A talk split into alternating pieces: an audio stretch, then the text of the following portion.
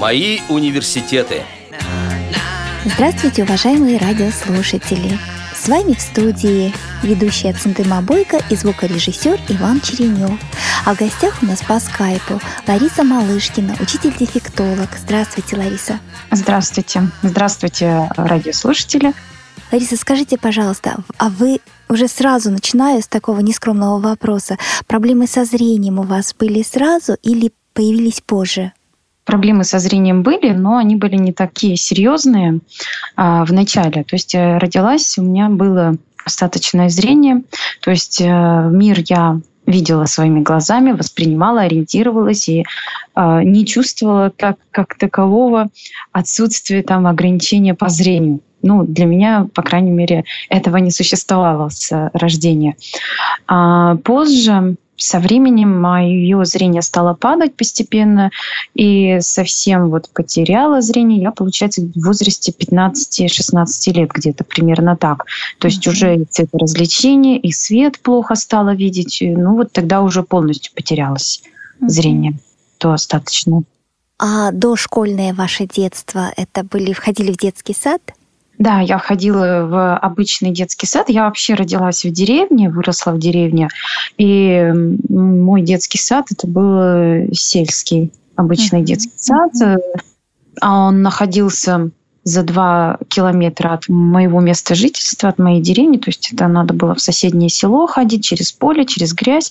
И мама меня не всегда водила, потому что ну, я не любила вот э, эту грязь, она скользко, там вот это все глина, а, могла подскользнуться.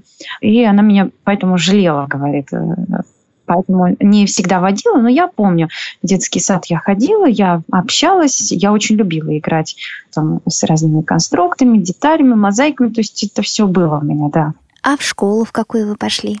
А в школу вначале меня а, направили тоже в школу в деревне, в самую обычную школу в первый класс. Я там проучилась полгода. Первую полугодие я не училась, а получается, меня уже в первый класс со второго полугодия отправили. То ли со мной хорошо дома занимались, но, в общем-то, я уже много чего знала. Даже а, по сравнению с другими детьми мне писали отдельные задания, потому что мне mm-hmm. было интересно то, что там до 20 считали примеры, это мне было неинтересно. Я помню, мне учительница писала отдельные примеры до 100. Uh-huh. Вот.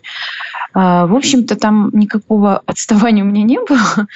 Общалась э, со всеми ребятами на равных, никакого, ничего, никаких вот э, ограничений я не чувствовала, в общем-то. Потом меня во второй класс уже маме порекомендовали, что в нашей регионе в Савино есть школа специальная, интернат для детей э, с нарушениями зрения.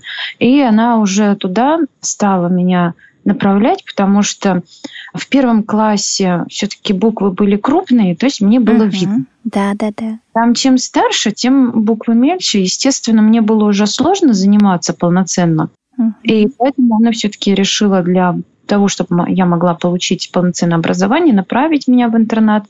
А изначально сразу, почему она меня не направила, потому что а, в то время ходили слухи о том, что дети в интернатах очень живут в плохих условиях, что они там друг друга обижают, бьют, то есть очень такие жестокие условия, поэтому она меня не решилась, конечно, сразу отправить. Конечно, там... жалко было ребенка, да судя по таким слухам, а, там было гораздо хуже, чем в обычных школах. А это где? Какая область была? Это вообще Республика Мариэл. Вот, в деревне Савина, там на весь регион а, один интернат для детей с нарушением зрения. Сейчас уже я знаю, что в городе Вишкорле есть массовая школа, в которую стали принимать, ну, открыли отдельные классы для детей с нарушением зрения. То есть э, те, кто не хотят учиться в школе-интернате, то есть... Э, Имеют возможность приходить и жить в обычной, да? Ну, и жить, и имеют достаточно хорошее зрение, потому что туда не берут детей с полностью а, отсутствующим зрением. Все-таки таких детей направляют в Савинскую школу-интернат. Ну, городские, э, они, родители, которые имеют такую возможность, они оттуда могут, в общем-то, своих детей забирать. Это не так уж и далеко от города. Uh-huh. Или, может, кто-то там поблизости живет. То есть такой проблемы нету. Ну, в то время не было. Это была единственная школа, это было единственное, где можно было получить образование. И меня вот направили туда, и я уже со второго класса, ну, то есть меня сначала туда, там тоже посадили в первый класс, перевели, так как mm-hmm. я не знала Брайля, мои учителя решили, что ну, мне нужно освоить сразу же Брайль, то есть э, зрение падало все-таки, оно постепенно, поэтому они решили меня э, сначала направили первый в первый класс. класс. Снова, да, да, да, снова, снова в первый класс. Но мне совсем было там неинтересно. Брайль у меня хорошо осваивался, то есть очень быстро я достаточно. И через месяц все-таки педагоги увидели и решили меня а, попробовать пере, ну, все-таки перевести во второй класс. Uh-huh. Хоть и ну, я не знала до конца Брайля, но, в общем-то, я помню, некоторые уроки я уже во втором классе посещала, то есть знание у меня было на уровне, ну, таких, ну, единственное, была проблема с Брайлем, но э, через некоторое время я и Брайль освоила, и, в общем-то, догнала программу, и, и уже окончательно я училась во втором классе. Вот э, так и закончила. А как, складыв... вот как складывались отношения в интернате? А, какие вообще воспоминания об этой об учебе, школе? Ну, вначале, конечно, складывались отношения, как мне вспоминается, ну, не очень хорошо. ну, то есть э, там То есть уже, уже сложившийся коллектив был? Да, ребята там уже все знали друг друга. Конечно, сложившийся коллектив, какие-то правила, вот эти вот уже внутри э, лидеры, которых все слушали. Для меня это вообще было что-то непонятное. Как это так? Были часто случаи, что какой-то вот лидер, э, ну, есть э, и среди девочек в комнате, и в классе, mm-hmm. и если что-то там ему, этому лидеру не угодно, со мной никто не разговаривает. Mm-hmm. Было просто непонятно, и для меня было это сложно, в общем-то, принять. Ну, и я как-то ну, часто, ну, как мне сейчас вот помнится, часто были такие случаи, что я как-то вот не воспринимала. У меня еще были проблемы с языком, потому что я всю жизнь жила в деревне, и я разговаривала на марийском языке. У нас в деревне язык э, основной был марийский. А в городе уже, ну, как бы разговаривали с ним на русском, то есть я плохо умела разговаривать по-русски. Ой, Лариса, как много у нас с вами общего, потому что я тоже родилась в деревне и в детский сад также ходила в сельский и с обычными детьми, естественно. Потом в первый класс пошла в такую школу. И когда трудно уже было видеть что-то с доски, писать, то уже перешла в специальную школу, тоже не владея абсолютно русским языком. Ой, как интересно. Да, да. Вот. И, в общем-то, были, все смеялись, естественно, над тем, какие я ошибки совершала ну, с языком. Ну, и это тоже, мне кажется, во многом сказывалось все равно. Вот. Ну, постепенно привыкла уже, наверное, совсем, мне кажется, полностью влилась в коллектив, что ли. Это уже в средней школе, наверное, когда наш большой класс разделили на два класса. Да, да, да. Там уже у нас как-то а, больше... Как уже создавался новый коллектив, да, поэтому ну... можно было уже тут занять свое место. Ну да, можно, наверное, сказать и так, да. Как-то там легче стало, угу. интереснее. Там и меня, помню, уже в конце начальной школы приняли в музыкальную школу, тоже так как-то стихийно у меня все складывалось, в общем-то. Я э, в музыкальную школу тоже не понимаю. Вот сейчас ну, иногда вспоминаю. Угу. Когда я пришла во второй класс, в общем-то, почему-то меня никто не предлагал ходить в музыкальную школу. Угу. Когда я уже помню, в третий класс я перешла, почему-то оказалось, что у нас весь класс ходил в музыкальную школу, а я и, может быть, еще пару ребят не ходили. Я не знаю, почему, как так получилось. Я даже не помню, когда кого звали, когда кого приглашали. Вот этого вообще я не помню. Uh-huh. И я помню, даже те новички, которые пришли только в третий класс, вот у нас три или четыре, четверо ребят было таких, Uh-huh. Даже они попали в музыкальную школу. А вы только в конце третьего класса, да? А я, а я вообще, вот я сейчас расскажу, как я попала в музыкальную школу на самом деле. Я стала ходить с одной подружкой, которая вот в третий класс пришла. Ну, мы с ней подружились, с девочкой, которая только пришла. И я с ней стала ходить, ну, просто за компанию, так скажем. Она ходит на занятия, я с ней просто стала ходить. Она занималась баяном. Угу. Ну, у нас вообще было очень много классов по баяну, то есть преподавателей там двое или трое даже. А по фортепиано была только одна преподаватель, и, естественно, там мало кто мог попасть на Так это прям в школе, да, получается? Это Приходили к вам школе, преподаватели? Да, при, uh-huh. Нет, это у нас было при школе, ну, в самом здании даже школы, а, специальные кабинеты, где занимались музыкой. То есть у нас никуда не нужно было ходить, это было в самой школе, да, преподаватели. А преподаватели приходили из музыкальной школы, да? Нет, у нас были штатные преподаватели в школе, но как бы они работали только в музыкальной школе. То есть у нас была при школе музыкальная школа, так скажем, да, еще раз выражусь. И там были преподаватели, которые работали только в нашей школе mm-hmm, и только mm-hmm. в этой музыкальной школе. Вот так вот. Как вам а, повезло, да. Ну да, то есть нам никуда не нужно было ездить, ходить, то есть спустись на первый этаж, там кабинеты музыкальные, и вот тебе, пожалуйста, занимайся. Вот. Даже один вот преподаватель, который у нас преподавал музыку, ну да, вот они параллельно, вот эти преподаватели, получается, я уж не знаю, то ли в музыкальной школе, то наоборот. У нас учитель был по музыке, он также преподавал баян, ну то есть э, в музыкальной школе. Также он руководил хором, он э, также проводил шахматно-шашечный кружок еще. Uh-huh. Ну, то есть он практически жил в этой школе. Uh-huh. Ну, и это было так, на самом деле. Круглые сутки практически, uh-huh. с утра до вечера. Он находился в школе. Благо, что он жил рядом в этом же поселке. Но ему не, не было труд... никакой трудности дойти до дома. Uh-huh. Вот. Я ходила с, вот, с подружкой своей за компанию, так скажем, на занятия по баяну. Угу. У нее получалось, честно говоря, очень плохо. Ну, преподаватель видит, что не, не получается. Он мне как-то предложил. Ну, время оставалось, что-то она позанималась. Угу. И там буквально пять минут, что ли, оставалось до Хочешь конца ли занятия. попробовать, да? Да, не хочешь ли ты попробовать? Я говорю, хочу. А я сижу, слушаю их, и я понимаю, что, блин, думаю, как же это легко-то. Вот взять бы и попробовать. А я такая только сидела, думала, вот бы мне тоже попробовать.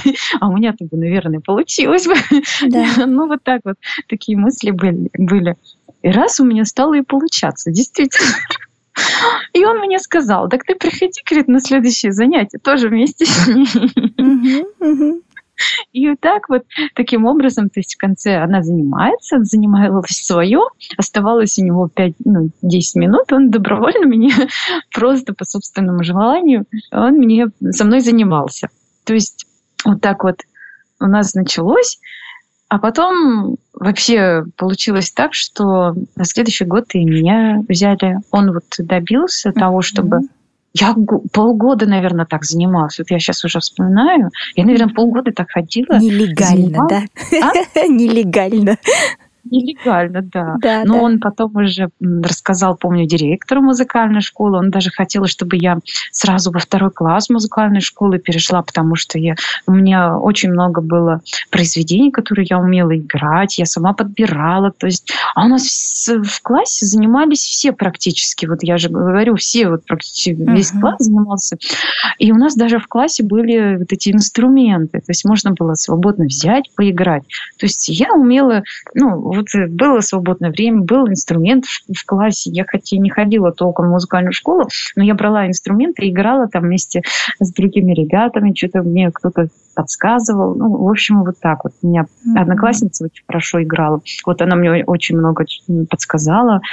В общем, так вот я э, и освоила. В общем-то, на следующий год меня взяли, но все-таки взяли в первый класс, первый потому класс, что да. у меня не было а, никаких знаний по сольфеджио. Сольфеджио-то я не посещала, только специальность, вот, поэтому так и получилось. Я поступила в эту музыкальную школу, меня вот э, как э, я уже училась э, а в обычной общеобразовательной школе четвертый класс, у меня был музыкальная школа первый класс, и меня преподаватель по музыке, ну вот по музыки, он параллельно музыку у нас преподавал и специальность по музыкальной школе. Uh-huh. Он меня стал привлекать к участию на концертах. То есть я уже, а, учась в первом классе, я выступала на разных фестивалях, э, на различных вот этих концертах в школе, ну, в общем-то, везде, где можно было привлечь, меня он везде вытаскивал, так скажем. Mm-hmm. Хотя я очень боялась и все такое, но это все, наверное, так проходят через это. Вот, и, и мне как-то вот Э, уже стало интереснее, как-то веселее, уже вот, в общем-то, уже жизнь налаживаться стала. Uh-huh, Вот. Ну вот уже перешли в среднюю школу, там тоже уже как-то попроще стало, то есть какие-то другие интересы появились. Э, я стала ходить, помню, в шестом или в седьмом классе на кружок по вязанию. Это вообще мне очень стало Это нравиться. увлечение на всю жизнь, по-моему, да? Да, да, да, до сих пор. А, можно очень... сказать о том, что настолько, что даже э, не тратите напрасно время и даже в метро успеваете, да? Вязать. Ну да, и в метро, и в электричке, в поезде, на автобусе. У меня как бы даже очень много друзей, когда я переехала в Москву. А, я первое, с кем подружилась, как, ну, друзья мне, которые появились, это связанные mm-hmm. с вязанием. То есть я хожу навстречу э, вязального форума. То есть mm-hmm. это обычные, обычные девчонки, которые вяжут. Мы собираемся в кафе, мы собираемся у кого-то дома, мы собираемся везде, где есть возможность, в общем-то, а, и ко мне в гости приезжают, и ну, уже в Москве.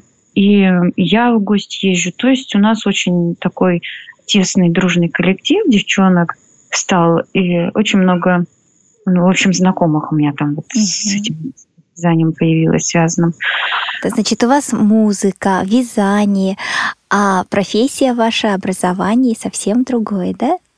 Да, это совсем другое в университет я поступила на дефектолога еще в, ну, жила я в Республике Мария после окончания школы.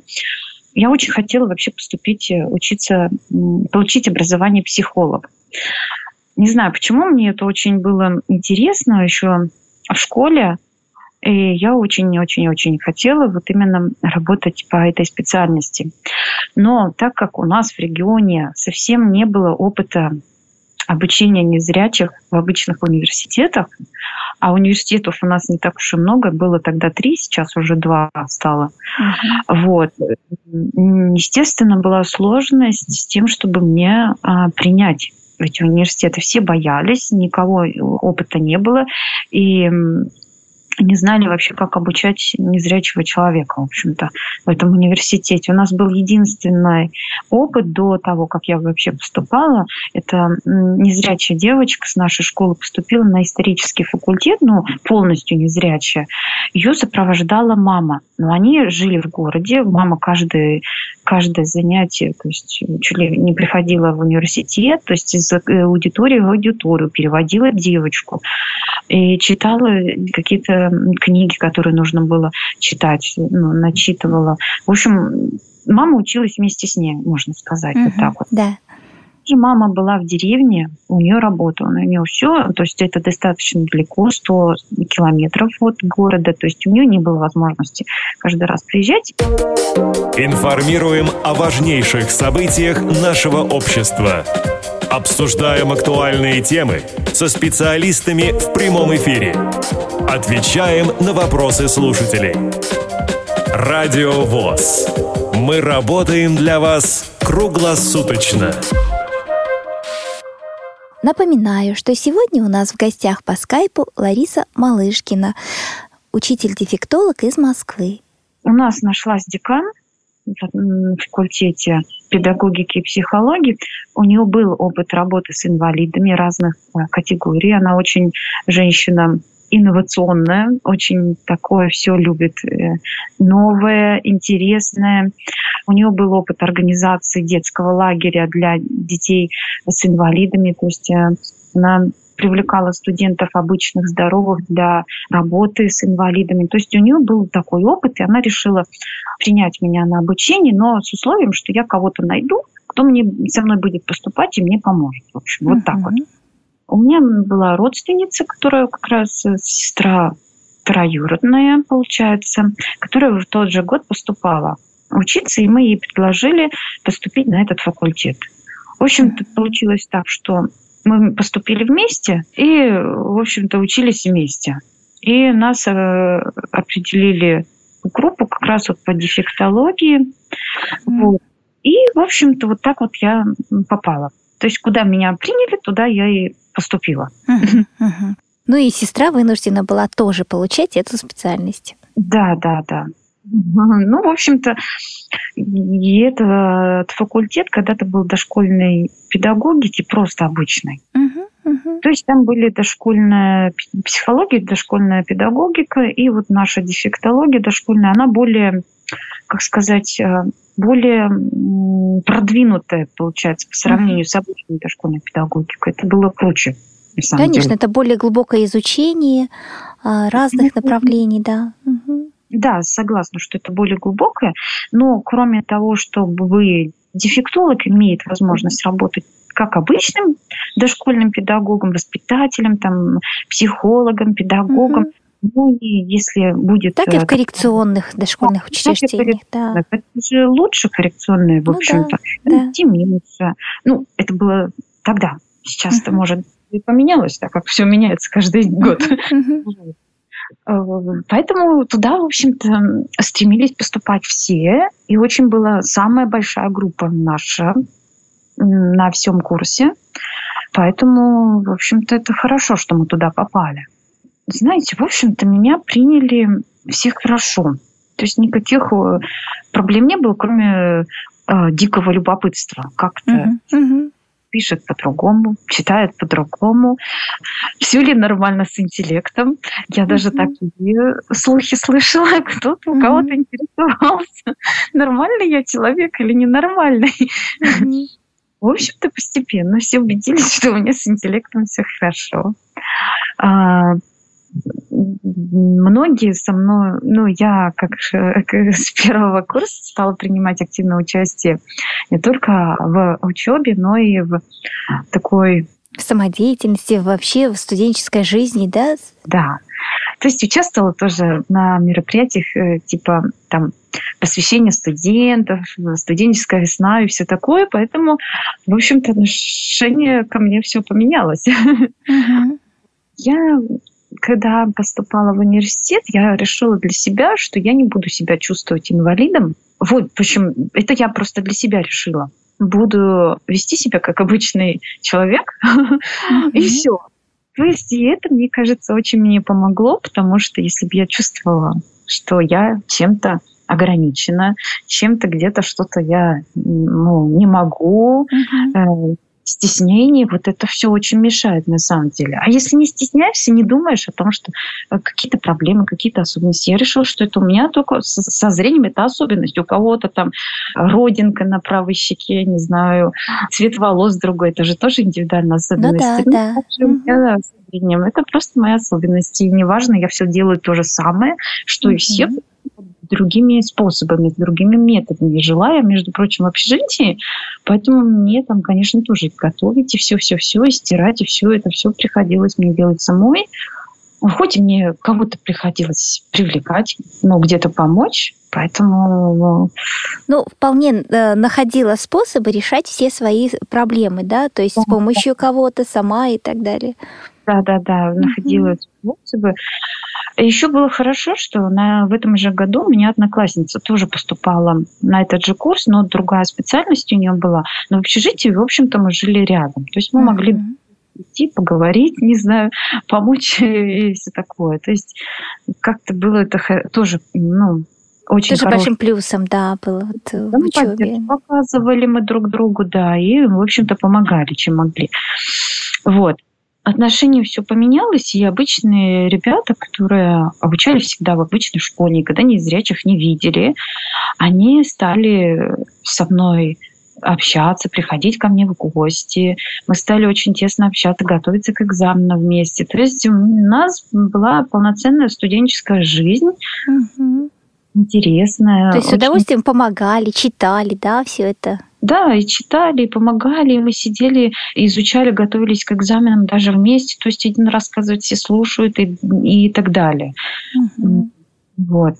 Кроме обучения я принимала участие на конференциях, и научная жизнь у меня была. То есть у нас просто был факультет, сама декан, а, она, во-первых, эм, очень поддерживала студентов, которые стремятся не только заниматься учебой, но и всячески принимать участие в различных мероприятиях. У нас постоянно кто-то куда-то выезжает, кто-то чем-то занимается, какие-то мероприятия постоянно проходят, всех студентов, кого можно туда привлекают. То есть у нас такой вот очень активный факультет. Поэтому очень эта вот атмосфера захватывала меня, и мне очень было интересно тоже принимать участие во всех вот этих мероприятиях. И так было очень интересно, в общем-то, как будто вот у меня расправились крылья. Я uh-huh. тоже везде старалась участвовать и, и ну, в общем-то, не сидела на месте. Uh-huh. Ну, ближе к четвертому, к пятому курсу, ну, ко многому я, конечно, приспособилась, очень много уже умела. Ну, ближе к пятому курсу я почему-то меня заинтересовали, а, очень захотелось заниматься какой-то спортивной деятельностью. Не то, что спортивной, просто заниматься физическими там, упражнениями, кроме обучения. И uh-huh. недалеко от университета нашелся зал, в котором тоже единственный тренер на весь город, у которого был опыт работы с людьми с инвалидностью. Точно так же я пошла сначала в обычные залы, меня никто не хотел принимать. Э, заниматься. То есть просто вот элементарно йогой хотела попробовать заняться. Mm-hmm. Никто меня не брал. Сказали, вот никто с вами заниматься не будет, идите вот к тому тренеру который был знаменит. Он не то что был, он и остается знаменит на весь город, только единственный, который вообще занимался с инвалидами. Ну, пришлось мне идти туда. Мне очень понравилось там. Я думала изначально, что там только с инвалидами занимаются. А, это как-то после, так скажем, обучения с обычными людьми, ну, ребятами, которые как-то уже возвращаться в круг, где только занимаются а, люди с инвалидностью, не очень-то хотелось, потому что это всегда почему-то ассоциируется э, с ограниченностью, да, uh-huh, с, с ограниченностью. Людей и все такое. Но на самом деле оказалось там очень совсем не так. То есть туда ходили обычные люди, обычные ну все, и инвалиды ходили, и обычные люди, и, и тренер оказался очень такой и талантливый. А какой вид спорта? Он э, пауэрлифтинг штангой. Uh-huh. Он занимался штангой. Это единственное, что. А, вот еще и поэтому мне не очень хотелось туда идти, потому что это штанга, это что-то железное, тяжелое. Uh-huh. Uh-huh. Но как-то я в это все втянулась. И он мне сказал, предложил принять участие на соревнованиях. И мы, я согласилась, мне было очень интересно. Мы съездили на первые соревнования, на вторые соревнования, на То третьи. Есть самые учи- обычные участники, да? Самые Без инвалидности. Участники. Без инвалидности, угу. да. Ну, в общем-то, с инвалидностью вообще, вообще очень сложно тут найти какие-то соревнования, потому что mm-hmm, да. очень мало занимаются людей, и залов нет, и все этим видом спорта. Регион не, не такой большой, там занимаются 2-3 человека, наверное, и все. Может, когда-то больше занимались у этого же тренера, но потом уже мало стало таких участников, но там в основном люди с нарушением опорно-двигательного аппарата занимались. Mm-hmm. Вот, мы ездили на самые обычные соревнования, и потом он меня повез в 2010 году на чемпионат России среди слабовидящих спортсменов по пауэрлифтингу. Мы туда съездили, заняли первое место, и потом уже это как раз был последний год обучения у меня в университете, уже вот как раз 2010 год. У меня заканчивать, это весна, в апреле было. Мы съездили, заняли первое место, и мне сказали, если мы осенью, ну, как раз планировался чемпионат мира, если мы будем хорошо готовиться, то есть нас возьмут на чемпионат мира в составе сборной команды России. Uh-huh. Ну и, и пригласили меня на сборы, учебно-тренировочные сборы для подготовки к чемпионату мира. У меня диплом, я отказалась от этих сборов. Uh-huh. Ну, на, на следующие сборы поехала, и на чемпионат мира мы тоже поехали. Активно стала заниматься, и, в а общем-то, а после университета получается, что я как-то вот перешла в спорт uh-huh. активно. Параллельно ну, в общем-то, осенью мы съездили на чемпионат мира, заняли мы там второе место. Хорошо выступили, можно сказать, для первого раза очень хорошие результаты у нас были. И после того, как я вернулась, мне предложили в университете работать преподавателем. И в Министерстве спорта тоже предложили ставку как спортсмен-инструктор. То есть основное место работы у меня стало вот Министерство спорта и плюс университет преподаватель. Параллельно я в качестве соискателя сдавала кандидатские экзамены. И на следующий год меня в 2011 году уже в университете направили обучаться в аспирантуру в Москву. Таким образом, я попала в Москву, поступила в МПГУ имени Ленина, бывший. Угу по специальности коррекционная педагогика, обучалась а, в аспирантуре. Вот. Пока диссертация у меня на сегодняшний день еще не защищена, наполовину готова. Вот. Но на данный момент я нахожусь в декрете. Вот. Пока спорт тоже... Ну, в общем-то, я в спорте добилась э, тех целей, которые хотела добиться. Можно было бы еще больше, но, в общем-то, уже это ушло у меня на второй план. С рождением сына уже не хочу. Никаких достижений там больше. вот. То есть достигли всего, что, чего только можно было? Ну, я очень хотела, мечтала стать чемпионкой мира. В общем-то, я два раза стала чемпионкой mm-hmm. мира. Довольна тем, что достигла своей поставленной цели. По вязанию тоже очень э, много у меня, кстати, было каких-то таких вот событий, которые я считаю, что очень успешные. Я очень много принимала участие на конкурсах э, различных мероприятий по вязанию. И мне удавалось занимать призовые места по вязанию. Так что я считаю, что это тоже как, как-то вот мне вот, например, помогает можно сказать, жить, вот когда я чего-то каких-то достигаю, каких-то результатов от своей деятельности. И у меня складывается чувство, что я не просто так это делаю, да, то есть mm-hmm. вязание, можно сказать, это вот просто хобби, просто увлечение. Но мне радостно от того, что мне удалось не только просто заниматься вязать повседневно, но и где-то что-то достигать. Mm-hmm. Mm-hmm выигрывать, на, ну, выиграла, например, я в всероссийском конкурсе. Благодаря победе на этом конкурсе меня пригласили проводить мастер-классы в Сургут, в Фантомансийск. Угу. Галерея там, современного искусства в Сургуте очень такая тоже активно работает с творческими людьми с инвалидностью. Вот они пригласили. У вас растет сын, да, семья? Да, у меня сейчас семья, растет сын, сыну уже год и три месяца. А где сейчас малыш? Ну, в данный момент э, малыш там у меня играет с папой. Я вот тут уже слышу, что он там активно рвется к маме. Ну, да, давайте тогда еще несколько слов про ваш научный труд и отпустим вас. Ну, хорошо. Ну, вообще, Работа моя посвящена помощи людям, которые потеряли зрение так же, как и мы с вами.